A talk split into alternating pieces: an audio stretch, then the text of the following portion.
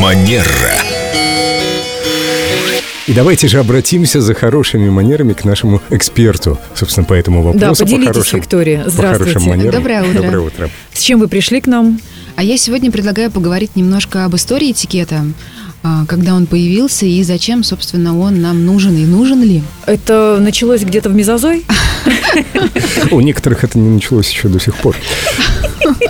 Ну, вообще, если говорить об истории этикета, то первые упоминания о правилах поведения между старшими и младшими, высшими и низшими, они встречались еще во времена а, Древнего Рима, э, Древнего Египта в рукописях. Большой вклад, можно сказать так, в этикет эпоха Средневековья привнесла, когда возникли вот те самые, м, были популярны рыцарские турниры. Дама, платочек, э, романтика. Девушки, конечно же, все мечтают о том, чтобы ради них устраивались рыцарские турниры. Почему бы не вернуть вот эту традицию в наше время? И, кстати, заметьте, что до сих пор мы иногда мужчин называем «рыцарь мой» или «поступил как рыцарь». Иногда авансом. Да. Часто авансом. Да. Просто в- Не вы- а в твой огород Вы, камень. вынес И мусор, это, уже кстати, рыцарь прекрасный мой. способ поддержать э, мужчину, кавалера, в том, чтобы Да, он мой рыцарь, ты вынес в прошлом году мусор. Это было так прекрасно. в целом позиционировалось очень благородное отношение мужчины к женщине. Он мог быть лично с ней не знаком. Может быть, родители даже выбрали.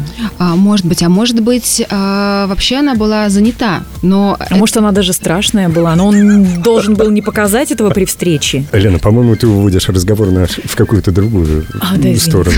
Давайте вернемся к теме. Виктория, а у нас это началось несколько позже? Конечно, со времен а, реформ Петра Первого этикет начал а, развиваться, Развиваться. да, развиваться у нас, и, конечно же, вот эти вот э, европейские манеры, когда стали а, устраиваться ассамблеи, балы, когда Петр буквально обязал соблюдать этикеты, это было таким очень важным критерием, и кто, кстати, не соблюдал правила этикета, они были, в общем, на- Конечно. нак- наказаны. Правила навязаны нам. Да, было такое, То есть там творилась самая настоящая, как сейчас говорят, дичь, да? На этих балах и ассамблеях, пока Петр не... Наступали А, кавалеры на ноги Ну, дамам. Не насадил эти правила этикета буквально принудительно. Петр Э, и в- ввел вот эту моду на ассамблеи и балы. И вот, кстати, а, в то время, например, критерием воспитанного человека а, было знание танцев. И вот во времена Екатерины особенно это было очень, э, ну, таким важным, чтобы человек мог танцевать, мог себя, ну, как-то... То есть, если мужчина умеет танцевать, он воспитан. Это был один из критерий, конечно Никогда же. не танцевала с Семеном Зверевым. Я сам никогда не танцевал, Ну, всё я не впереди. воспитанный. Ну а уже потом, когда случилась Октябрьская революция, конечно же, очень сильно изменилось отношение к этикету.